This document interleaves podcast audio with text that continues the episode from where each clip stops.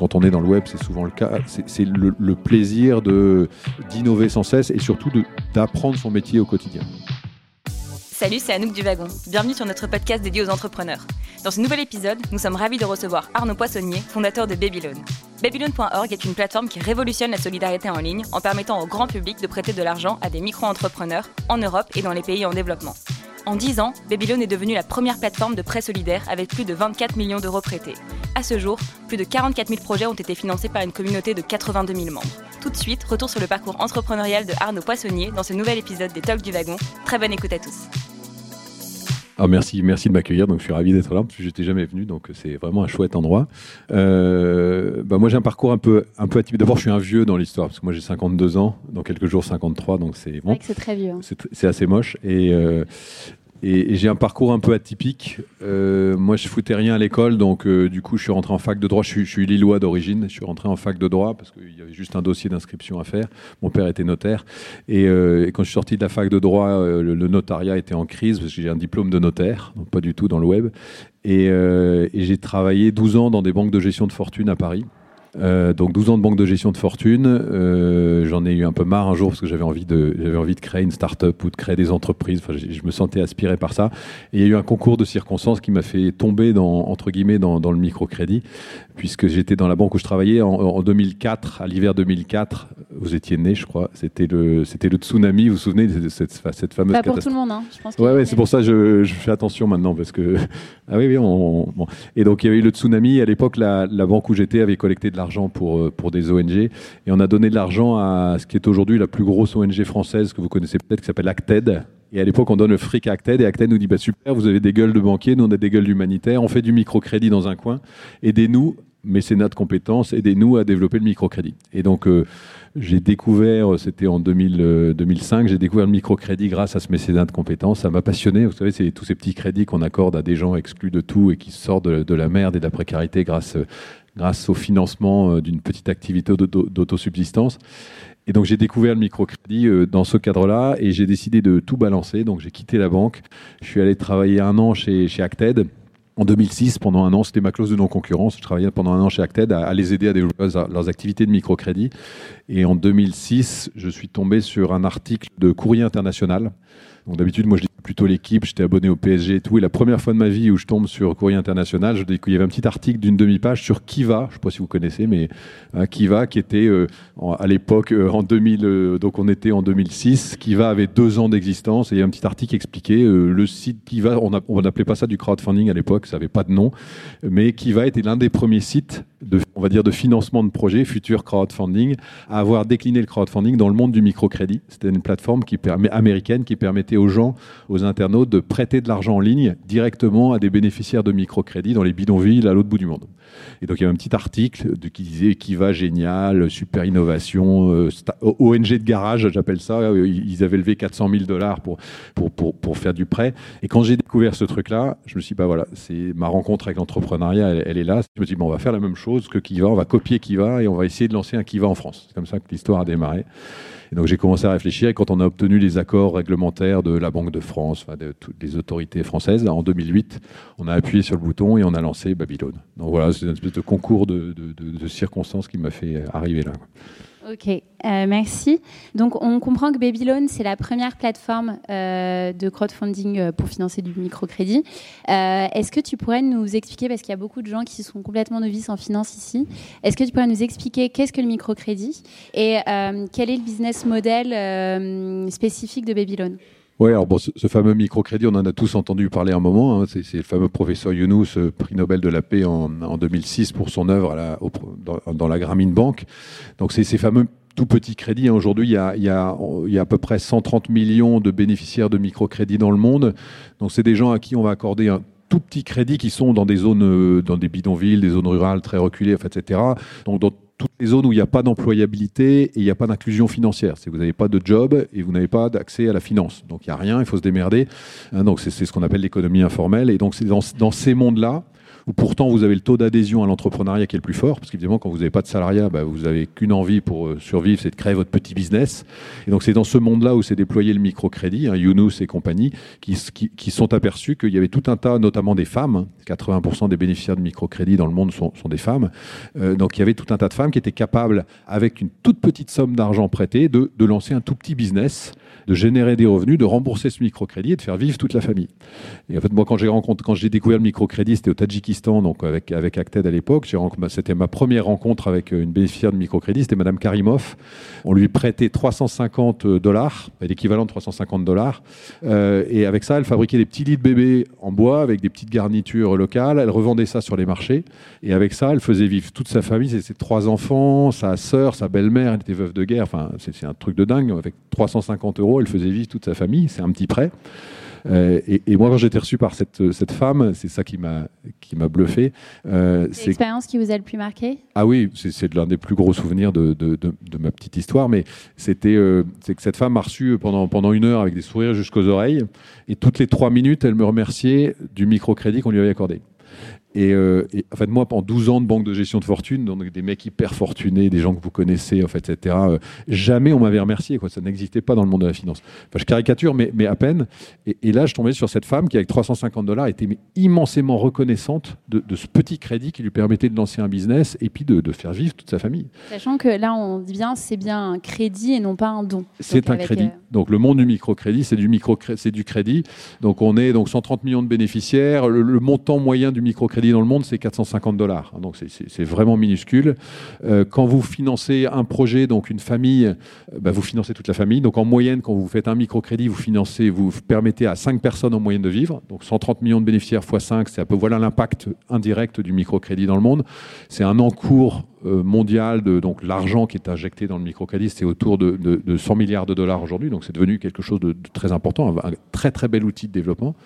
Et voilà, donc c'est vraiment ça que j'ai découvert. Après, ce métier ne tient que grâce à des intervenants sur le terrain qu'on appelle des institutions de microfinance. Hein. donc la Grameen Bank du professeur Younous, par exemple, on estime qu'il y a à peu près 10 000 institutions de microfinance dans le monde, qui sont des, ça peut être des ONG, ça peut être des coopératives, c'est tout un tas de structures suivant les pays, qui sont des structures qui, lèvent de l'argent, donc qui vont chercher de la ressource financière pour après distribuer du microcrédit, faire de l'accompagnement social des bénéficiaires, enfin, etc. Et donc, c'est, nous, on intervient dans ce métier-là. Euh, dans, le métier du financement des institutions de microfinance. Et donc là, on rentre dans la mécanique de Babylone. En fait, la mécanique de Babylone, on est un outil de crowdfunding, hein, donc vous, connaissez tous ces outils de crowdfunding. Donc euh, la plateforme cherche des projets à financer. Sauf que nous, euh, on n'est pas connus des gens qui habitent dans les bidonvilles. Donc, donc on peut pas, si, on fait la promotion de Babylone, il n'y a, a, aucun porteur de projet qui vient chez nous en disant ouais, je voudrais un prêt chez vous. Et donc nous, on a une mécanique un petit peu particulière, c'est ce qu'on appelle du crowdfunding intermédiaire. C'est-à-dire qu'on va euh, sélectionner des institutions de microfinance. Donc on a signé 27 partenariats en 10 ans avec euh, des institutions de microfinance dans 27 pays différents. Et, comment, pardon, comment vous les sélectionnez, ces, euh, institutions? Alors on, fait un audit. Donc on fait tout un audit, ça dure entre 6 et 9 mois. Donc on a des équipes qui voyagent beaucoup, qui font des audits, etc. Et donc quand on a audité, on agrée une institution de microfinance et cette institution de microfinance agrée va remonter sur le site tout un tas de ses petits clients à faire financer par, par les Babyloniens. Ok, donc si je comprends bien, en fait, vous faites euh, l'intermédiaire entre les prêteurs, qui sont euh, donc euh, toute une communauté de prêteurs que vous avez réussi à, constituer, à constituer, et entre l'Institut, l'Institut de microfinance, qui, eux, vont sélectionner les projets, vous les soumettre, il n'y a pas de filtre entre, entre ça. Et vous, vous, euh, vous prenez l'argent des prêteurs qu'après vous redonnez aux institutions qui, elles, vont prêter. Après, si on raisonne en termes de flux, les flux remontent à l'institution euh, voilà, qui après rembourse Babylone, qui après vous, vous remboursez votre prêteur. Tout compris. Donc c'est ça. Donc voilà. Donc c'est l'internaute prête à l'institution de microfinance qui reprête aux bénéficiaires, qui rembourse et, et, et, voilà. Euh, et, dans tout ça, comment Babylone gagne sa vie? Il gagne très mal sa vie. j'ai eu la, je sais pas si c'était une bonne ou une mauvaise idée, mais, euh, mais, mais moi je voulais pas créer une ONG. Hein. Kiva, par exemple. Alors Kiva est le numéro un mondial, nous on est le numéro 2 mondial. Et quand j'ai dit ça, euh, on, arrête de faire les malins parce qu'ils sont 50 fois plus gros que nous. Donc c'est à l'américaine, hein. ils ont pris le marché terminé. Enfin, bon, donc nous on rame derrière. Euh, Kiva est une ONG. Moi je voulais pas créer une ONG, je voulais créer une start-up. Donc on a créé une, une start-up. À l'époque, je ne savais pas que j'étais en train de lancer un social business. Hein. Maintenant, on parle de, start-up sociale ou de social business. On n'en parlait pas trop à l'époque, c'était il y a 12 ans. Et, euh, et, donc, il a fallu trouver un modèle économique. Et là, on s'est aperçu que c'était très, très compliqué. Euh, donc, grosso modo, on a un modèle économique qui repose sur plusieurs, euh, plusieurs couches. chaque fois que l'internaute fait un prêt, donc un, prêt solidaire, en fait, on le fait payer. Il paye, en plus de son prêt, une petite commission qui nous revient. L'institution de microfinance, donc il lève de la ressource financière auprès de nous, va payer un frais d'accès à la plateforme, donc en moyenne 4%, 4 grosso modo de, ce qu'elle a levé comme argent. Et enfin, on a une grosse activité euh, corporate institutionnelle donc où on décline des plateformes customisées, des plateformes thématiques pour euh, des, institutions, des grandes entreprises. On vient de faire, on a créé des outils numériques qui permettent par exemple aux entreprises de diffuser Babylone auprès dans des mobilisations de leurs salariés. Alors on vient de signer un truc avec Danone où Danone a utilisé notre plateforme pour que ses salariés prêtent de l'argent à leur social business dans le monde, enfin, etc. Donc on facture des choses. Donc on, fait ce. Et avec tout ça, au bout de 10 ans, euh, on gagne toujours pas d'argent. Donc c'est. On, on, va revenir là-dessus, mais si je rebondis sur euh, votre communauté de prêteurs, donc aujourd'hui, qui sont ces prêteurs? Comment vous les avez Enfin, quel est le profil type? Les Babyloniens, il y en a 82 000 aujourd'hui, donc c'est une jolie communauté du crowdfunding euh, en France. Puis c'est une vraie communauté. Si vous allez sur, euh, du, sur KissKissBankBank ou des trucs comme ça, euh, vous avez plein de gens, mais c'est pas une communauté, c'est une agrégation de petites communautés, des, des copains du porteur de projet. Nous, c'est une vraie communauté, c'est a 82 000 personnes qui sont venues parce qu'elles adorent le concept. Dès qu'on les mobilise, ça marche. Enfin, ça, ça, ça c'est vraiment quelque chose d'intéressant. En sociologie, il y a, y a, un peu de tout. Euh, on a, allez, je vais, être un peu caricatural, mais c'est plutôt, c'est plutôt 40, 45 ans. Euh, assez urbain, plutôt de gauche. Donc voilà, c'est la sociologie un peu caricaturale du, truc. Mais, euh, mais en fait, il y a de tout. Il y a vraiment de tout. Donc il y, a, des jeunes, il y a des vieux, il y a des institutionnels. On a des histoires extraordinaires. On a une, on a une, une nana euh, qui était à Lyon, qui était aide-soignante, enfin qui est toujours d'ailleurs aide-soignante, et, qui pendant trois ans, tous les mois, a mis 10% de son salaire en, prêt dans Babylone. Donc elle utilisait Babylone comme une espèce de de cagnotte d'épargne. Et, en trois ans, elle a, prêté en cumul pour 30 000 euros, euh, alors qu'elle est aide-soignante. et euh, un jour, elle a. Donc, donc il prête, c'est remboursé. Donc, on a dans le système, on a une cagnotte. Et quand on est remboursé, soit on sort l'argent, soit on reprête à quelqu'un d'autre. Hein, c'est l'intérêt du système. Il y a l'effet de, de, levier de répétition sur la somme qu'on a mis. Un jour, elle a son, son, appart qui, crame tout son électroménager était mort. Elle a ressorti 4000 euros de sa cagnotte disponible pour racheter son, électroménager. Et quand l'assurance a remboursé, elle a remis la cagnotte. Enfin, on a des histoires comme ça qui sont, qui sont super chouettes de comportement face à ce truc. Euh, parce qu'on prête, on récupère son argent, etc. Donc, euh, voilà, mais après, il y, a, vraiment de tout. Et euh, ce type de comportement, d'ailleurs, vous avez essayé de le le diffuser euh, chez les étudiants, notamment avec le projet euh, RISE? Ouais, alors c'est pas d'où en fait, c'est un, un, un, hasard. On a, il y a, il y a 8 ans de ça, on a six campus, euh, 8 campus qui adoraient Babylone et qui ont dit bah, on va s'amuser sur euh, les 8 campus à faire une, une, petite opération. Pendant un jour, on va, faire, on va se mettre en défi, en challenge de collecte, et on va essayer de mobiliser les étudiants de nos campus pour qu'ils prêtent sur Babylone. Et donc ils font ça en, nous prévenant, mais c'était vraiment leur truc. Ils avaient fait un Google Doc avec huit compteurs. Et à la fin de la, journée, ils avaient collecté, je crois, 6 000 euros. Euh, comme ça, sur les, leurs huit campus. Et, donc, on leur dit, mais merci, génial, etc. Et l'année suivante, on leur dit, écoutez, votre truc, ça nous paraît intéressant, euh, on va vous aider. Donc, on a mis, je sais plus, 10 000 balles dedans. On a créé un site de, de, compétition, un vrai site de compétition. Euh, on les a aidés à trouver un nom. Donc, ils ont brandé le truc qui s'appelle The Rise. on a mis sur deux jours. Et donc ça fait 8 ans et ce truc euh, prend 50% de croissance tous les ans. L'année dernière, donc ça se passe en novembre, l'année dernière, on avait 41 campus participants et ils ont levé 420 000 euros euh, de prêts solidaires en deux jours. C'est un truc de dingue. Comme quoi les jeunes sont très engagés. Mais ils sont, ils sont juste incroyables. C'est les decks qui gagnent depuis cinq ans. Bah, je fais partie des decks. Ah ben voilà, c'est ça. Donc, euh, welcome, merci. Et donc, euh, et donc, ça fait cinq ans que les decks gagnent, mais ils ont failli être battus par GEM, Grenoble. Enfin, il y a toutes les grandes écoles. Ils sont, c'est un truc incroyable et une dynamique. On veut doubler de taille dans les deux ans, aller chercher 100 campus pour lever un million. Donc, on va chercher, on essaye de faire des trucs, mais, mais ça, c'est pas nous, c'est des voilà, des, jeunes qui ont inventé ça et du coup on a, on a repris le truc et c'est super. Ok. Euh, sur, euh, on va revenir sur la rentabilité, ce que vous disiez tout à l'heure que sur la rentabilité. Oui, c'est un gros mot. Euh, sur la rentabilité. du coup, vous êtes, vous nous avez dit tout à l'heure que vous n'étiez pas rentable. Comment vous faites pour, alors déjà pourquoi et comment vous faites pour vous financer? On est, alors on n'est pas rentable parce qu'on a un problème de volumétrie depuis le début. Euh, moi, j'étais très naïf quand on a lancé Babylone. Euh, on a regardé Kiva parce qu'on était en copier Kiva. Hein. On, est assez potes avec eux d'ailleurs, c'est assez sympa. Et euh, on les a regardés, on s'est dit bah on voyait la courbe de croissance de Kiva. Hein. donc Kiva, c'est juste, c'est monstrueux. Ils ont 1 500 000 Américains, ils ont fait un milliard de dollars de prêts cumulés. Et au début, on s'est dit, bah, si on fait un dixième de Kiva, ce qui n'était pas débile, hein, États-Unis versus Europe, si on fait un dixième de Kiva à maturité équivalente, notre, truc, il est rentable, etc. etc. Et, en fait, au bout de, au bout de 4 ans, on s'est aperçu qu'on n'était pas capable de faire un dixième, on faisait un trentième de Kiva.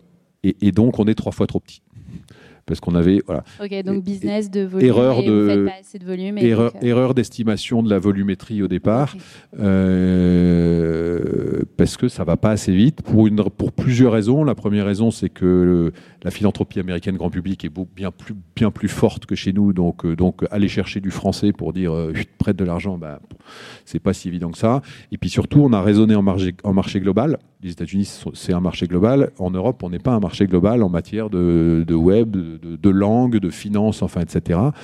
Et, on s'est fait, quand on a voulu déployer Babylone sur d'autres pays d'Europe, euh, on est allé chercher. Donc, moi, j'avais obtenu un accord de la Banque de France pour, le lancer en France.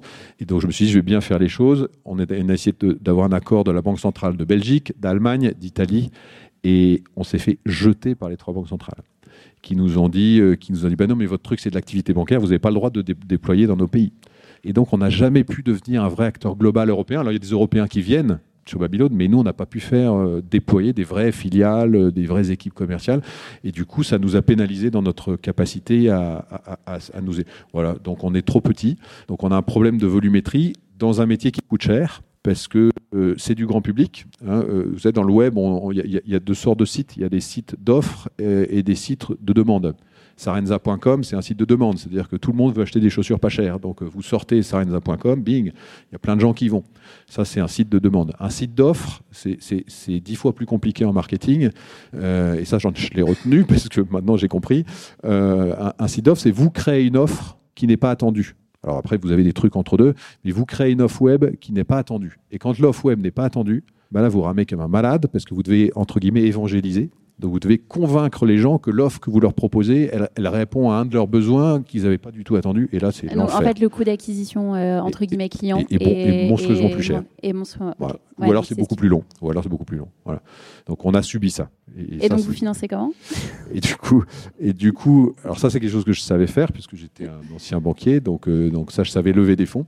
Donc je suis allé, j'ai commencé euh, mon chemin de croix sur Babylone. Donc j'ai commencé à lever des fonds auprès d'investisseurs privés, institutionnels. Je suis allé chercher mes anciens clients fortunés en disant hey, machin viens, etc. C'est sympa ce que je fais. Donc au début ils m'ont fait confiance, ils ont mis de l'argent. Et, et en fait j'ai tous les ans, on perdait de l'argent, donc, euh, donc il fallait chaque fois trouver des, des, fonds propres.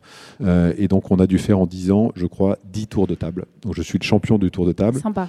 Ouais, mais, mais on n'a jamais trouvé le mec qui mettait 10 millions pour qu'on soit tranquille. Donc, euh, donc, je passe mon temps à bricoler des petits tours de table depuis 10 ans, qui fait que, voilà, on, recolle les morceaux comme on peut, mais c'est compliqué. C'est compliqué. Babylone a fêté ses 10 ans récemment. Mm. quel est le bilan? En termes de chiffres notamment euh, Combien de projets financés euh, Les montants euh en, en, termes de chiffres, alors je vous ai dit, on est 50 fois plus petit que Kiva, donc bon. mais néanmoins, on a aujourd'hui une communauté donc, de 82 000 Babyloniens qui ont financé 45 000 projets. Donc Babylone, c'est juste c'est 20% en, nombre de projets, c'est 20% de tout le crowdfunding en France. Alors, quand là, je fais le malin à nouveau, mais, mais ce qui est normal, parce que nous, les projets, ils font 450 euros, donc on fait de la volumétrie. Euh, donc c'est 45 000 projets, ça représente en cumul 25 millions d'euros prêtés en cumul sur, euh, sur 10 ans. Donc, euh, voilà, ça, c'est les grands chiffres. Ce que j'en retiens, malgré les difficultés, ça c'est intéressant, c'est qu'on était, mais, quand on crée, quand, on est dans le web, c'est souvent le cas, c'est le, plaisir d'innover sans cesse et surtout de, d'apprendre son métier au quotidien. Donc euh, d'inventer le marketing qui va avec, euh, d'inventer sans arrêt des, outils de captation de clients, euh, que ce soit en corporate. Donc on est tout le temps dans l'innovation et, surtout, mais ça vous le savez par cœur, on est dans, une innovation où on ne sait jamais si ça va marcher ou pas. Donc donc c'est passionnant en termes d'acquisition de connaissances, etc. C'est assez flippant globalement, mais, mais, ça, c'est quelque chose qui est, qui est précieux. Et puis, et puis surtout, moi, ce qui est mon immense satisfaction dans Babylone, c'est la satisfaction de me dire qu'on peut mettre, c'est tout ce qu'on la, la, tendance de la tech for good. Alors on met tout sous le, jargon de tech for good. Je suis pas toujours très d'accord, mais, c'est la satisfaction de pouvoir mettre le numérique au service des autres, au service de l'impact social, au, au, service du lien social, au service de la lutte contre la pauvreté. Et ça, c'est ça, c'est juste un gros kiff, quoi. Euh, d'ailleurs, comment euh, est-ce que vous avez eu un parcours où avant vous avez travaillé dans un milieu de la finance où on gagne plutôt bien sa vie, euh, on n'a pas trop de risques, situation confortable? Comment vous avez vécu ce, moment où vous êtes dit allez, je plaque tout, je prends des risques, on verra ce qui se passe. Je pars dans l'entrepreneuriat qui est le contraire de la finance, c'est-à-dire on gagne moins bien sa vie, surtout au début. Tout est insécure. Enfin, on est dans une situation vraiment d'insécurité. Comment vous l'avez vécu? Bah, je l'ai vécu euh, super bien parce que je, je euh, moi, j'aspirais, je n'aspirais qu'à ça. J'en avais ras-le-bol de la banque. C'est, enfin, je, moi, j'étais pas fait pour être euh, pour être salarié à vie. Ça, je, je, le savais au fond de moi. Donc, je rêvais de créer une entreprise, une start-up. J'avais déjà eu plusieurs idées. Je m'étais pas lancé, mais mais, mais j'avais envie de ça. Et puis, puis la banque, c'était, enfin, c'est juste horrible. Il fallait tuer son voisin pour gravir les échelons dans la hiérarchie. Enfin, c'était épouvantable. Euh, donc, j'en avais vraiment ras-le-bol de ça. Donc, je me suis pas posé de questions. Le jour où l'idée m'est tombée, je pense que l'entrepreneuriat, c'est c'est pas tant la, décision, c'est pas tant une décision de se dire je veux être entrepreneur. C'est c'est euh, une espèce de rencontre avec une idée. Pour moi, l'entrepreneuriat, c'est ça. Je fais souvent cette comparaison quand vous cherchez un appartement vous avez visité 50 appartements et c'est tous des, tous des daubes. le 51e appartement, vous avez à peine ouvert la porte, vous savez que c'est celui-là. Et en fait, moi, pour moi, l'entrepreneuriat, c'est ça et c'est ça qui m'est arrivé. C'est que le jour où, j'ai découvert Kiva, alors j'inventais rien, mais, euh, mais, le jour où j'ai découvert Kiva, je me suis dit, bah, ça y est, c'est ça, il faut que j'y aille. Et, et, et surtout, ce jour-là, je me suis dit, si je n'y vais pas, je vais le regretter toute ma vie, je vais, je vais mourir, euh, j'allais dire mal baisé, frustré, enfin ce qu'on veut. Mais euh, et, et, donc il était hors de question pour moi de ne pas y aller parce que j'ai eu trop peur de, de, de, de, me retrouver euh, frustré. Donc, donc ça a été une évidence, mais c'est une rencontre avec une idée à un moment. Voilà. Après, je me suis pas, et je pense qu'il faut pas se poser de questions. Si on se pose des questions, on le fait pas. Donc, euh, donc, donc, donc, je me suis pas posé de questions. Je suis parti dans ce truc. Euh, voilà. Mais c'est vrai que j'ai quitté un monde de, de, de, sécurité absolue, de confort. Moi, je gagnais 150 000 euros par an. Enfin, c'était, c'était cool. Quoi. J'avais une carrière toute tracée. Ma femme était contente. On a divorcé depuis. Enfin, donc il y a Ouais, ça coûte cher. À la sortie, ça coûte cher. Donc, euh, je ne poserai pas de questions sur la vie, euh, la vie perso. C'est un sujet à éviter. Ouais, ouais, ouais. Ça, ça, ça, coûte cher à la sortie. ok. Euh, donc, bah, vous avez répondu à ma question c'est euh, avez-vous des regrets? Donc, a priori, non. Non, aucun. aucun, malgré toutes les difficultés que vous avez pu rencontrer. Non, non, aucun. que pensez-vous de cette nouvelle génération qui aujourd'hui privilégie plutôt des, un, un, boulot où on peut donner du sens qu'un boulot où on peut aller gagner de l'argent? Ah bah c'est l'avenir du monde. Donc pour moi, c'est d'abord je suis, je suis fasciné parce que nous, à mon époque, comme quoi je suis bien vieux, à, à mon époque, on avait, il n'y avait pas du tout ça. On n'était pas du tout câblé comme ça, mais je veux dire, euh, donc, donc évident. Et donc il y a cette bascule incroyable. À mon avis, il y a une double bascule. Il y a, la bascule des, des, des, jeunes que vous êtes tous qui veulent donner du sens à leur, à leur vie, puis il y a la, il y a la bascule de l'entrepreneuriat. Euh, quand on regarde le, taux d'adhésion des jeunes à l'entrepreneuriat entre il y, a, il y, a, 20 ans en arrière et aujourd'hui, mais c'est colossal. Quoi. Donc ça, moi, c'est le numérique qui permet ça. Donc, euh, donc ça, moi, je trouve ça absolument extraordinaire. Et de toute façon, on le sait tous, hein, je vais enfoncer des portes ouvertes, mais, mais, mais si demain, on n'est pas tous impliqués d'une manière ou d'une autre au changement du paradigme, du monde, du modèle, etc., bon, on, va dans le mur. Donc, euh, donc le fait qu'aujourd'hui, tous les jeunes poussent en disant, bah, je, veux, je veux donner du sens à ma, carrière, je veux travailler dans une entreprise qui qui, se met au service du, monde. Enfin, je crois qu'il y a une étude qui est sortie il n'y a pas longtemps où 90% des jeunes veulent travailler pour des entreprises euh, qui s'engagent à changer le monde. On aurait fait le même sondage il y a, il y a 15 ans, c'était zéro. Enfin, je veux dire.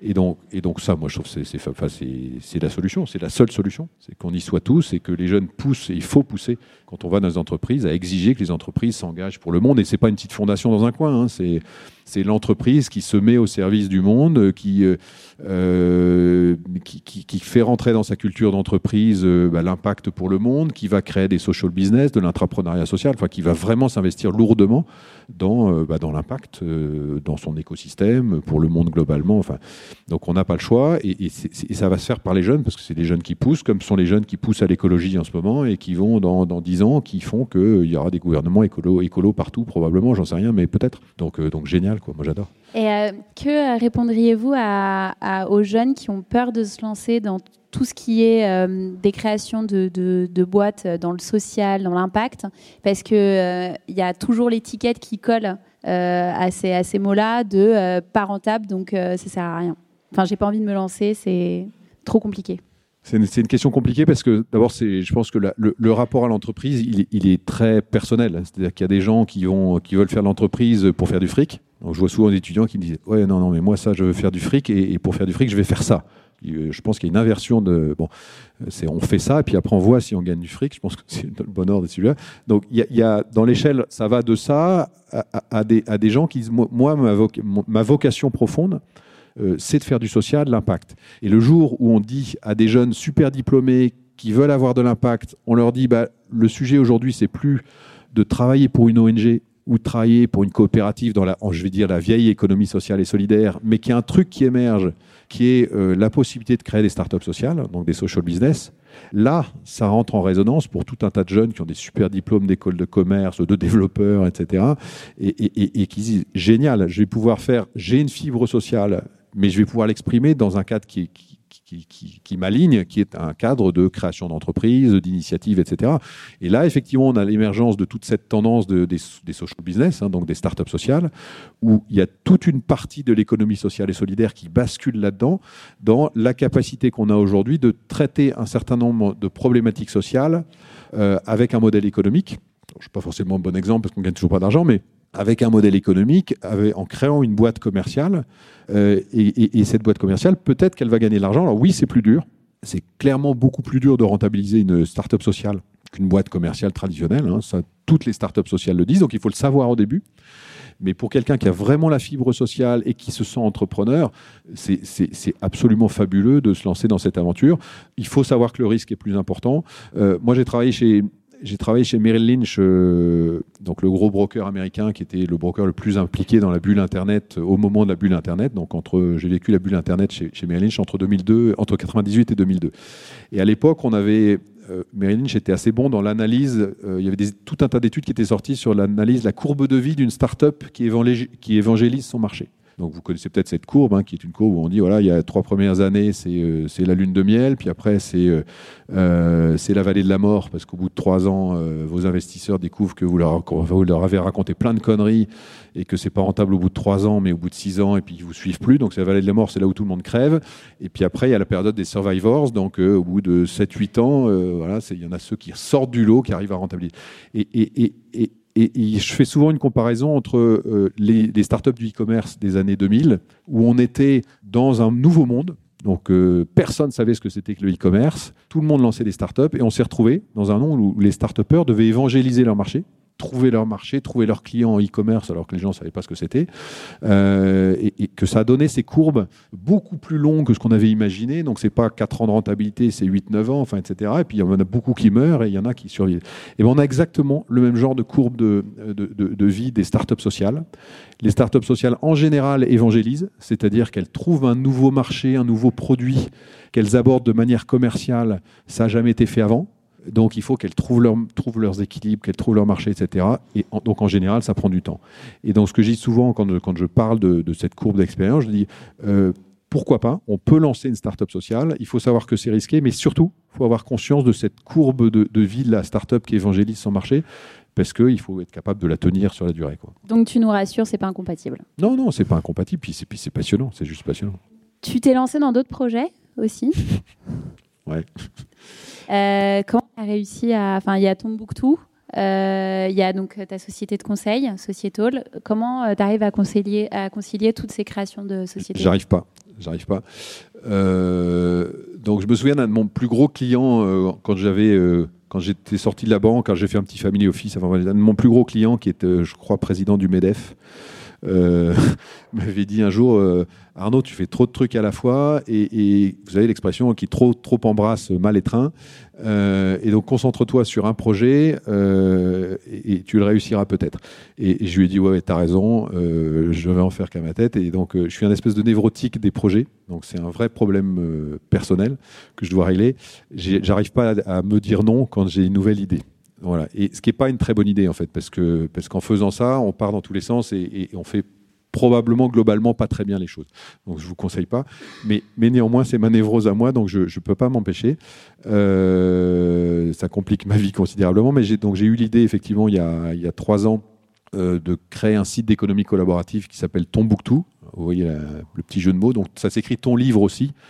Donc Babylone, la ville de Babylone, c'est écrit Babylone, bébé crédit, donc jeu de mots avec le microcrédit. Et Tombouctou, ton livre aussi en franglais. Euh, c'est un site d'économie collaborative euh, qui marche pas bien pour l'instant, mais on, va travailler dessus, mais qui, permet aux gens qui vivent en communauté de proximité, donc vous êtes une communauté de proximité, euh, qui permet aux gens qui vivent en communauté de proximité de partager leurs livres physiques, leurs livres papier, sur les attributs de la propriété que sont le don, le prêt et la vente. Donc en fait, c'est un système où vous scannez les codes barres de vos livres, ça, crée une vitrine de, votre bibliothèque de livres physiques avec la photo du livre, les résumés du livre. Et après, sur chaque livre, vous dites ce que vous voulez en faire. Vous pouvez le donner, le prêter ou le vendre. Et après, vous proposez à des gens avec qui vous vivez régulièrement, dans les habitants de l'immeuble, enfin ce que vous voulez, vos copains, vous posez aux gens de faire la même chose. Et ça permet de fouiller dans les bibliothèques des uns et des autres et de créer de la transaction. Donc, euh, donc j'ai créé ça euh, il, y a, deux ans. C'est un petit peu compliqué à démarrer. Puis voilà, en plus, Mais il y a la courbe. C'est ça. Il y a la fameuse courbe. Ouais, elle, démarre un peu différemment, mais, mais bon voilà. Puis j'ai eu la mauvaise idée de faire ça avec une, avec mon, ma compagne. Euh, ouais, on va du coup. Voilà, on rentre pas dans la vie privée. On va passer à autre, et, question. Et donc après, donc euh, c'est ça, c'est une connerie à pas faire aussi. Et euh, voilà. Et donc j'ai créé aussi Societal. Donc Societal, c'est une petite boîte de conseils dans laquelle je monétise. donc j'écris des bouquins, j'écris un roman en ce moment. Donc je mets toutes les conneries que je fais des conférences, je mets là-dedans. Euh, mais voilà, c'est, et j'ai surtout et j'ai créé dans Societal, euh, j'ai lancé un site internet qui s'appelle Startup Social, qui est une vitrine euh, justement des startups pour, pour les promouvoir, qui est une vitrine des, des, startups sociales françaises. Donc voilà, qui est un outil de promotion, mais c'est, un peu mon, ma boîte fourre-tout. Quoi. Ok. Alors dernière question avant de passer la main au public. qu'est-ce que tu donnerais comme conseil à tous les futurs potentiels entrepreneurs qui se trouvent, qui se trouvent ici? Oh bah, je, pense que c'est, euh, c'est, le conseil que donnent beaucoup d'entrepreneurs, c'est, d'abord de, ne pas avoir peur et puis, et puis de foncer. Et puis je pense que c'est, je vais pas dire de n'en faire qu'à sa tête, mais, quelque part, c'est quand on a une idée, c'est d'y aller. évidemment, il faut écouter parce que les plus cons des entrepreneurs, c'est, moi j'en ai vu plein, qui se cassaient la gueule parce que euh, ils étaient euh, tellement égocentrés qu'ils n'écoutaient, ils écoutaient rien du tout euh, alors qu'en fait, quand on crée un projet, euh, autour de soi, il y a toujours des gens qui ont des bonnes idées. Euh, mais en revanche, ça ne veut pas dire qu'il faut sans arrêt suivre les gens. Donc il faut suivre son idée, parce que ça, c'est essentiel, et c'est ce qui fait la force de l'entrepreneur, c'est de suivre son idée, ne jamais la lâcher, mais quand même écouter autour de soi. Moi, je sais quand j'ai une nouvelle idée, j'en parle à tout le monde. Là, j'ai une, une, nouvelle idée là, qui m'est venue, ça fait 15 jours, j'en parle à tout le monde. Vous parce pouvez que, nous en parler? Non, parce qu'il n'y a que des développeurs ici, donc euh, j'ai la trouille. Mais, mais non, mais c'est voilà, j'ai une idée de site de rencontre très originale. Et, euh, et, voilà, donc j'en parle à tout le monde. Ben, pourquoi pas. Et, je suis, euh, je suis. il faut parler parce qu'en parlant, c'est on enrichit l'idée. Donc je dirais, soyez obsessionnel de votre idée, ne la lâchez pas. Hein, il faut être bulldog parce que parce que la vie est dure quand on crée une start-up. Mais en même temps, il faut écouter parce qu'autour, il y a plein, de, plein d'idées et voilà, je, dirais ça. Euh, moi, je suis en ce moment en train de lancer une start-up sociale et il se trouve que j'ai fait euh, trois missions de mesure d'impact pour trois institutions de microfinance dans trois pays différents. Donc j'ai euh, une vue aussi de ce secteur-là. Donc j'ai énormément de questions, mais je vais essayer un peu de, de, synthétiser celles qui, qui m'importent le plus. la première, c'est toutes les objections qu'on peut faire à la microfinance. Par exemple, comment vous vous faites pour traquer l'utilisation euh, de ce crédit pour être sûr que ça participe à l'inclusion financière parce que parfois ça peut être des bénéficiaires qui sont déjà inclus par d'autres canaux, donc faut faire, assez, euh, faut faire attention. Et comment aussi vous vous assurez que vous les mettez pas dans une situation de dépendance euh, par rapport au crédit? C'est un, un, des sujets sensibles hein, sur, notre métier. Alors pour vous donner, c'est le microcrédit globalement dans les pays du Sud, on l'accorde à des gens qui vont créer un petit business pour euh, générer de l'argent. Sauf qu'il y, y, a eu des dérives. C'est-à-dire qu'il y a des endroits où il y avait trop d'institutions de microfinance, elle voulait absolument fourguer du microcrédit, et du coup, elle regardait plus à quoi ça servait.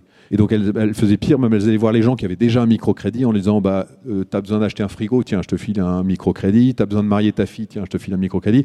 Donc, les gens se retrouvaient avec cinq microcrédits en surendettement. Enfin, il y a eu des, il y a eu des grosses crises sur, sur le sujet. Euh, donc nous, il faut qu'on fasse très attention à ça. Alors c'est dans, cette procédure d'audit dont je parlais tout à l'heure, hein, qui dure entre 6 et 9 mois, d'audit de l'institution de microfinance. On va les voir sur place. Enfin, c'est un, énorme travail qui coûte de l'argent d'ailleurs, hein, qui pèse sur notre modèle. Euh, mais, c'est très important. Euh, et donc, on voit assez vite si on est en phase d'institution sociale, donc qui font bien leur boulot, mais ça ne met pas complètement à l'abri. Hein, mais, on fait ça, et ensuite on fait tous les, en moyenne tous les deux ans, on, retourne faire un audit terrain des institutions de microfinance avec lesquelles on a des partenariats. Et là, on fait, euh, on fait des tests aléatoires. C'est-à-dire quand on va sur le terrain, on dit voilà, il y a, on, prend 10 euh, ou 15 personnes qui ont été refinancées sur Babylone et on dit on veut les voir en vrai. Et donc on va discuter avec les gens et on voit assez vite si. Mais c'est pas parfait, on n'est jamais à l'abri. Kiva a eu, a eu quelques surprises par exemple. Euh, mais voilà, c'est comme ça qu'on essaye de travailler. Ok, et j'avais une deuxième question peut-être plus spécifique au modèle de Babylone. Euh, vu que vous investissez dans des acteurs différents, j'imagine que dans votre audit, vous vous intéressez aussi à la manière dont elles mesurent, elles, leur impact et comment elles font la remontée d'informations. Est-ce que vous arrivez à avoir des indicateurs harmonisés? Est-ce que vous arrivez à harmoniser votre mesure d'impact, vous, pour communiquer sur des indicateurs transversaux ou est-ce que c'est un sujet... Euh, on n'y arrive pas. On n'y arrive pas. On a, on a beaucoup travaillé là-dessus au début. Alors après, on a été contraint par la ressource parce que comme on ne gagne pas beaucoup d'argent, on est obligé de faire attention. Donc on a beaucoup travaillé sur des modèles d'évaluation d'impact hein, que, que, tu connais sans doute, mais par ailleurs. Euh, donc on avait, au début on avait fait un truc, on avait demandé sur Babylone, donc quand il y avait un projet, on avait demandé à l'institution de microfinance de faire un petit rating, vous savez, comme les ratings de la FNAC euh, sur euh, la qualité d'une tablette ou un truc comme ça. Et, on avait demandé à l'institution de microfinance de faire un petit rating en étoile, en araignée, euh, au début du, micro, du microcrédit. Et quand la fin du microcrédit, on voulait que l'institution de microfinance réactualise et, l'araignée, c'était l'inclusion des enfants à l'école. Enfin, et en fait, on a arrêté parce qu'on s'est aperçu que l'institution de microfinance, elle racontait n'importe quoi, quoi. On lui demandait de remplir un truc, elle mettait un stagiaire, puis le stagiaire. Donc c'est très très compliqué, ça coûte beaucoup, on n'y arrive pas. Donc ça fait partie de nos points faibles, on n'est pas bon là-dedans. Mais en, termes d'exigence, euh, d'un point de vue, de par les bailleurs de fonds et les clients, c'est pas un truc qui vous est de plus en plus demandé ou... Si, bien sûr. Si, si, bien sûr. Alors tout ce qui est, au début, tout ce qui est start-up social, on disait super, ils ont créé un service social génial. Maintenant, il y a une nouvelle couche d'exigence, tu as complètement raison. C'est qu'aujourd'hui, les, investisseurs qui veulent bien investir dans des startups sociales exigent, au-delà du service, exigent une mesure de l'impact social. Ça, c'est la tendance est très profonde, et tant mieux d'ailleurs. Donc nous, elle, reste déclarative en fait. Donc euh, vous mettez ce que vous Elle reste euh, déclarative où il y a des méthodes d'audit d'impact social qui sont un, peu plus poussées que le déclaratif, mais, euh, mais, mais c'est lourd, ça coûte de l'argent, ça prend du temps. Donc ça, ça, fait partie des, je peux parler de, des difficultés de la startup sociale, c'en est une. bonjour, moi je voulais savoir quelles étaient vos actions de communication, si vous aviez les moyens d'en faire. Ouais, alors ce qui était bien, c'est comme j'ai copié les Américains, je voyais ce qui se passait. Et, et qui va aux États-Unis? Euh, ils sont. Vous connaissez la théorie de l'océan bleu? Alors, la théorie de l'océan bleu, c'est la plus belle des, pour moi, la plus belle des théories marketing qui dit que quand vous voulez faire un nouveau produit, vous avez deux façons de le faire. Soit vous le faites dans un bain de sang, l'océan rouge. Vous êtes BMW, vous créez une nouvelle voiture de luxe, elle va être plus connectée, plus luxueuse, plus puissante, etc. Mais vous vous battez dans le monde de la concurrence et Audi, etc. Mais dans ce bain de sang, vous savez que si vous faites bien le boulot, vous allez prendre 5% de part de marché et vous pouvez construire un business plan à peu près fiable. Vous avez une autre façon de faire, c'est que vous inventez un produit qui n'existe pas dans un marché qui n'existe pas. C'est ça l'océan bleu. Et donc là, vous allez nager comme un poisson tout seul dans, un nouvel océan. Des océans bleus, il y en a plein. Hein. le scooter à trois roues, la Wii. Enfin, lisez s'il vous plaît l'océan bleu. C'est le ah, pardon? Le, le, bouquin commence par le Cirque du Soleil. Euh, et, voilà. Et en fait, Kiva est un océan bleu. on est un outil de philanthropie, euh, mais la philanthropie grand public, ça a toujours été je drague le grand public pour qu'il donne de l'argent à fond perdu pour une cause plus ou moins déterminée. Qui va, il fait le contraire. Un jour, il dit, ben non, moi avec un outil numérique, je propose aux gens non pas de donner, mais de prêter. Donc il fait le contraire. Et de prêter non pas une grande cause, mais une petite cause. Madame Karimov. Donc il fait le contraire. C'est un océan bleu. Il est le premier à le faire. Il prend tout le marché. Et, pour répondre à ta question, euh, quand on est un océan bleu, on est tellement innovant, tellement original, que qu'on a une capacité de communication beaucoup plus forte que quand on est dans le bain de sang, parce que tout le monde a communiqué sur le même sujet. Et donc Kiva en a vu tout de suite qu'ils avaient, euh, qu'ils avaient une énorme, un énorme écho médiatique. Ils passaient dans tous les médias américains. Et donc moi je me suis dit, bah, on va faire la même chose. Donc on a, fait, euh, on, beaucoup investi sur les relations presse au début et ça marchait. En 10 ans, Babylone, on a eu 2500 parutions dans les, dans les médias, télé, etc. Et pendant, euh, pendant les cinq premières années, on avait 50% des, des Babyloniens, donc du recrutement des Babyloniens, qui venaient des médias, tout simplement. Et on savait quand je passais sur TF1, euh, machin, je savais que j'allais faire 600 membres. Quand je passais chez Télématin, je faisais 200 membres. Quand je passais dans le monde, je faisais 150 membres. Donc, on avait une espèce de grille de lecture de. C'est plus le cas maintenant, hein, parce qu'il y a tout le crowdfunding, donc on a moins d'impact médiatique. Mais on a commencé comme ça. Après, c'était évidemment euh, les réseaux sociaux, mais ça devient compliqué, les réseaux sociaux. Euh, donc, c'est le buzz. Euh, et puis après, c'était, c'est pas de la communication, c'est nos partenariats avec des, entreprises, du, B2B, enfin des, choses comme ça. Mais ça a été beaucoup les médias. Beaucoup les médias. Alors aujourd'hui, c'est des outils alternatifs. Donc, c'est le corporate, toujours un petit peu les médias, mais beaucoup moins. Euh, c'est le corporate, donc c'est du B2B2C. Donc on va nouer des partenariats avec des entreprises qui vont diffuser Babylone euh, auprès de leurs salariés ou de leurs clients. Euh, c'est The Rise, par exemple. Hein. The Rise, c'est 3000 L'année dernière, c'était 3000 prêteurs, 3000 nouveaux prêteurs d'un seul coup, donc c'est du recrutement important. Euh, donc c'est des opérations. C'est euh, on a lancé des sites. C'est euh, on a lancé des sites cœur de Babylone et on a lancé tout un tas de petits portails thématiques. On a lancé Babylone Mali, Babylone Access to Energy, donc sur du microcrédit à l'énergie. On a lancé Babylone Franche-Comté sur du microcrédit en France, Normandie Seine. Donc on a tout un tas de petits portails thématiques sur lesquels on va avoir des communications spécifiques auprès de clientèles spécifiques. Les, les Babylone Normandie Seine Franche-Comté, on l'a fait avec le Crédit Agricole qui diffuse avec leurs clients. Euh, sur, euh, voilà. Donc on, essaye de créer des outils euh, périphériques qui nous permettent d'élargir notre communication. Donc voilà. En moyenne, on fait, on fait entre 5 et 6 000 nouveaux membres par an sur Babylone. J'ai été regarder votre site et euh, quand j'ai vu le site, moi aussi je viens de la banque, donc j'ai été étonnée de me dire que quand on voit une, start-up sociale, j'ai un peu l'impression qu'elle a un free lunch. Ça veut dire que comme elle est sociale, on va lui prêter de l'argent parce qu'elle est cool, elle aide les gens et tout ça. Pourquoi vous essayez pas d'être start-up sociale, mais de montrer que l'investisseur il a un retour sur investissement? Ça lui fait, comme vous dites, un, une épargne et qui sont taux tu parles, du, parles du prêteur, d'investisseur prêteur. prêteur, prêteur, investisseur, pour que d'une start-up sociale, la personne se dise euh, non seulement je fais une bonne action, j'achète mon karma, et en plus j'ai un retour sur investissement. Et quand je clairement, euh, ça faisait juste freelance. Je me dis, bah, je vais donner de l'argent. Mais bon, je ne sais pas combien on va me rendre. D'ailleurs, je parle un jour et tout ça. je crois que c'est l'une des questions qu'on m'a le plus posée au monde depuis que je vais dire je suis né, non, depuis, depuis le début de, Babylone. La deuxième question la plus posée, c'est euh, pour comment on pourrait avoir des nouvelles sur la durée du petit projet que j'ai parrainé, euh, ce qu'on n'arrive pas à faire non plus. Et euh, euh, donc, d'abord, moi, au début, je me suis inspiré de, Kiva. Hein, donc, voilà. Et, m'inspirant de Kiva, on s'est dit, et Kiva est sur la même, la même communication, dire on n'est pas sur de l'épargne, on est sur de la philanthropie. Donc, on est sur un outil de philanthropie. Après, on a vu les, les premiers sites, parce qu'il y en a eu, qui se sont tentés au, au prêt rémunéré. Donc, dont basculer de la philanthropie vers euh, l'épargne d'impact, donc l'impact investing, hein, on appelle ça comme ça aujourd'hui. Euh, euh, et on s'est aperçu que c'était très très casse-gueule. Donc il y, a, il y a des sites qui se sont lancés là-dessus, qui se sont violemment cassés la gueule, parce qu'ils étaient tellement sur de l'épargne que dès qu'il y avait une casse, parce qu'il y a de la casse, nous on a, en 10 ans on a 95% de remboursement sur Babylone, ce qui est, je trouve, je du bois, mais qui est assez exceptionnel.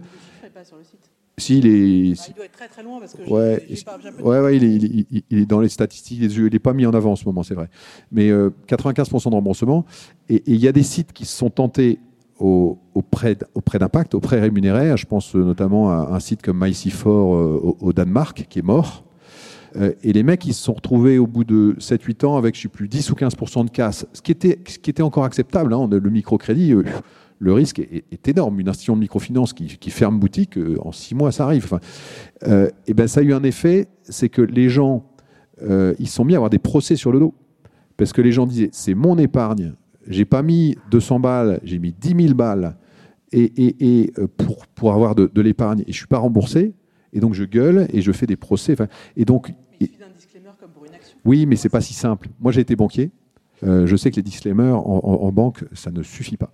Dès qu'on touche à l'épargne, c'est très très sensible. Je dis pas qu'il faut pas y aller, hein, mais, mais, voilà. Donc du coup, on est toujours resté sur cette ligne dire on n'est pas sur de l'épargne, on est sur de la philanthropie. Et quand on a des casses, les mecs nous disent euh, génial, quoi. Enfin, c'est pas grave. Bon. Après, on a parlé du modèle économique. Et évidemment, quand on raisonne à notre modèle économique de merde, qu'on n'arrive pas à faire assez monter en puissance, euh, on se dit, bah, on a cette tentation. Et en plus, on a fait un truc, c'est qu'il y a deux ans, on a absorbé le numéro 2 français du secteur, qui était le site Microworld, qui avait été lancé par l'écosystème de Jacques Attali. Et il s'avère que eux, au moment de la loi sur le crowdfunding euh, qui autorisait le prêt rémunéré en crowdfunding, eux, ils ont voulu créer tout de suite une diversification et ils ont créé le logiciel de prêt rémunéré. Et donc, comme on a récupéré les actifs de Microworld, on a le logiciel de prêt rémunéré. Et donc, on se pose très clairement aujourd'hui la question. Alors, le problème, c'est qu'on manque de ressources, donc c'est toujours pareil, hein, c'est les équipes, le fric, etc., euh, parce qu'il faut adapter le logiciel qu'ils ont. Mais on se pose très clairement la question de lancer un deuxième produit qui s'appellerait euh, Babylon Impact ou un truc comme ça, qui serait un outil de, de, de prêt rémunéré, probablement pas pour la microfinance, mais ce qu'on appelle la mésofinance. Donc, c'est euh, des coopératives, des, projets plus gros. Grosso modo, dans les pays en développement, des projets plus gros euh, qui sont un peu sécurisants en termes de remboursement et sur lesquels on peut investir plus d'argent avec de la rémunération. Donc on se pose la question, on n'est pas prêt parce qu'on n'a pas, assez de ressources et, de fric, mais on a, quand même assez envie d'y aller. Et puis aujourd'hui, l'impact investing, à l'époque on n'en parlait pas, aujourd'hui on parle beaucoup de ça. Donc ça aurait du sens pour accélérer notre, euh, modèle économique. Après, il ne faut pas recréer la roue. Moi, j'ai, on a 12, on a 10, on a on a une quinzaine de personnes chez Babylone. Si on doit à nouveau embaucher 15 personnes pour créer un deuxième produit, on va mourir une deuxième fois. Donc, et, et pas mourir. Oui, non, mais c'est un sujet. C'est un sujet. Euh, du coup, j'ai deux questions différentes. Euh, la première, c'est euh, est-ce que euh, du coup Babylone est rentable sans du coup cette nouvelle optique offre entre entreprise? Est-ce que ça peut être rentable uniquement du coup en B2C, juste avec les prêts accordés du coup au final? C'est ce que j'ai dit tout à l'heure, c'est qu'il faut faudrait qu'on triple de taille. Donc, donc D'accord, c'est vraiment une question de volume du coup. clairement, clairement non moi, ma réflexion aujourd'hui, c'est de dire, je, je, suis un peu seul, donc euh, parce que moi, je porte, je porte le truc un peu depuis depuis des années. Euh, j'ai eu beaucoup d'investisseurs, hein, on a plein de banques qui ont investi au capital etc. Euh, mais mais je, je suis, je veux pas dire que c'est une erreur, mais mais je suis, je ne suis pas dans un écosystème très actif. Mmh. J'ai plein de partenaires. Mmh mais je n'ai j'ai jamais intégré un écosystème actif. Aujourd'hui, je me pose la question de dire est-ce qu'il ne faut pas que j'intègre un écosystème de, mon monde, hein, du monde de, de, de, de l'économie sociale, ou, euh, pour pouvoir euh, mutualiser des coûts j'ai trop de charges, donc il faut que je les baisse. Euh, mutualiser des coûts avec quelqu'un. Quand tu es tout seul, tu peux pas mutualiser des coûts avec quelqu'un. Donc on est sur ce genre de réflexion, euh, de même que le fameux prêt d'impact. Donc euh, donc donc il y a un sujet là-dessus. Du coup, enfin s'associer à des IMF, c'est pas assez du coup pour récupérer tous vos coûts. Enfin j'imagine dans tous les cas, il y a toujours un équilibre entre fait donner un prêt du coup raisonnable sans du coup avoir des, taux prédateurs. Bah D'un autre côté, rester rentable. Du coup, j'imagine que c'est difficile de trouver. c'est très compliqué. On a, on a, un mal fou à mettre le curseur au bon endroit en fait. Parce que notre activité est consommatrice de ressources humaines, hein, parce qu'il faut auditer les IMF. Donc moi, j'ai quatre personnes qui ne font que de la relation avec les institutions de microfinance. Et si on n'a pas ça, notre notre taux de risque s'envole et puis on, propose de la merde. Donc, euh, donc j'ai quatre personnes. J'ai trois personnes qui ne font que du marketing, du recrutement corporate. Euh, j'ai euh, deux personnes en, soutien techno. On sous-traite une partie, on fait une partie nous-mêmes. j'ai une DAF parce qu'on est une boîte financière. Donc, donc en fait, c'est tout de suite du monde. Quoi. Donc c'est, ça coûte cher. D'accord. Mais le problème, c'est que vous n'avez pas assez de projets à financer ou vous n'avez pas assez de prêteurs on n'a pas assez de prêteurs. On est potentiellement les projets, ça se trouve. Alors souvent en fait, finalement, vous avez une base de coûts fixes avec qui, ont servi notamment à auditer euh, les IMF. Mais, euh, mais en fait, si vous aviez suffisamment de prêteurs pour alimenter le deal flow de ces IMF que vous avez euh, audités, in fine, vous seriez rentable. Exactement. Alors c'est c'est facile. C'est grosso modo c'est ça l'équation. Maintenant, on a régulièrement des, pénuries de projets. Et euh, il y, a toujours, un stock. Il y a toujours 40 ou 50 projets qui, sont, en ligne. Euh, donc, on n'a pas, trop de problèmes là-dessus. On a des problèmes sur nos, c'est pour ça que je pose la question, on a des problèmes sur nos, nos, petits périphériques, nos petits portails thématiques, Franche-Comté, etc., où là, bah, ça dépend de l'institution de microfinance. On travaille avec l'ADI, qui est la grosse institution de microfinance française, qui parfois remonte pas assez de projets, donc il n'y en a plus. Sur Babylone Mali, il faut des projets spécifiquement Mali. Bah, de temps en temps, il n'y a plus de projet Mali. Donc, donc là, on a des problèmes de sourcing. Mais sur le cœur de Babylone, on a toujours du stock, on a toujours 400, 500 projets d'avance. Ouais, non, je, oui, ça doit être, je sais pas, mais je regarderai. Mais non, on a toujours du stock en avance, donc on n'a pas trop de problèmes là-dessus. Euh, on a eu un problème l'année dernière avec euh, Au moment de The Rise, la fameuse compétition, parce qu'on avait mis en stock pour, euh, je sais plus, 295 000 euros de projet à l'avance, hein, parce qu'il fallait pouvoir alimenter, parce que les étudiants, au fur et à mesure de des deux journées, ils demandent des projets, des projets, on leur met des projets, puis ils les financent. Et, et, et, c'est con, ils ont fait 420 000 euros de projets. Donc, ils ont explosé le. Et du coup, on s'est retrouvé sans projet. On s'est retrouvé dans la merde totale. Euh, et donc, il a fallu, heureusement, on avait du stock qui devait servir à autre chose qu'on affectait à ça. Mais on a, géré. Mais, donc, il peut y avoir des, pics. On a eu des pics médiatiques où euh, on n'avait plus de projet. Parce que Ekiva a eu ça, mais des, dizaines de fois. Euh, c'est assez compliqué de gérer l'équilibre entre la montée en puissance des prêteurs et la montée en puissance des projets. Ça, c'est un, un exercice compliqué. Oui, juste, il y, a des nouveaux modèles qui émergent, qui désintermédient euh, le crédit euh, en utilisant le, mobile money. donc, euh, en collectant de la data sur l'utilisateur et en étant en contact direct avec cet utilisateur. Donc, qu'est-ce que vous pensez de ça?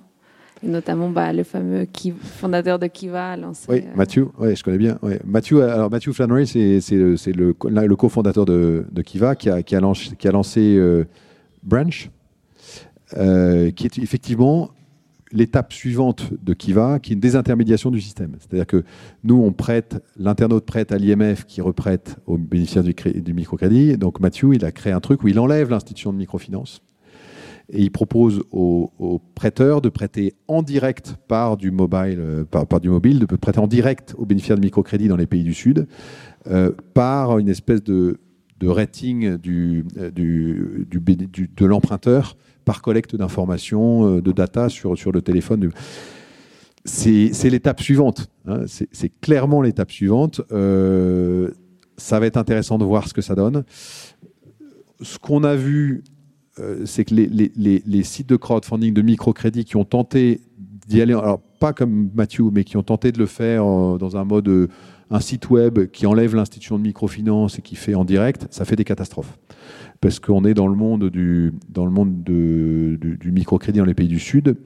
Euh, c'est que tu vas prêter de l'argent en direct à quelqu'un, donc il n'y a plus d'institution de microfinance, et le quelqu'un, tu as vite 30-40% des quelqu'un qui a un effet d'opportunité, qui dit bah, j'emprunte, je rembourse pas, euh, ou j'oublie de rembourser, etc. Donc tous les sites qui ont essayé il y a quelques années de faire du, du crowdfunding de microcrédit désintermédié sans l'IMF se sont cassés la gueule, tous.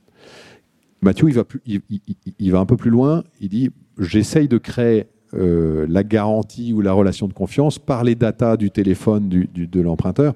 Donc c'est l'étape suivante. On va voir. On va voir. C'est intéressant. C'est un modèle intéressant. Mais ça nécessiterait du coup que euh, vous soyez beaucoup plus investi dans la recherche et la vérification euh, de, des personnes que vous proposez en fait. Oui, bah, ça fait basculer le modèle parce que le modèle d'un seul coup, il faut faire de la communication au niveau des gens plutôt que d'aller sélectionner des IMF. Ça, ça, ça, fait des bascules de charges qui sont... Euh, voilà. Et, et qu'au final, quand même, que vous soyez CTLM, que vous soyez Kiva, Branch ou Babylone, il y a un moment où votre message de base, c'est du crédit, et qui dit crédit dit recouvrement.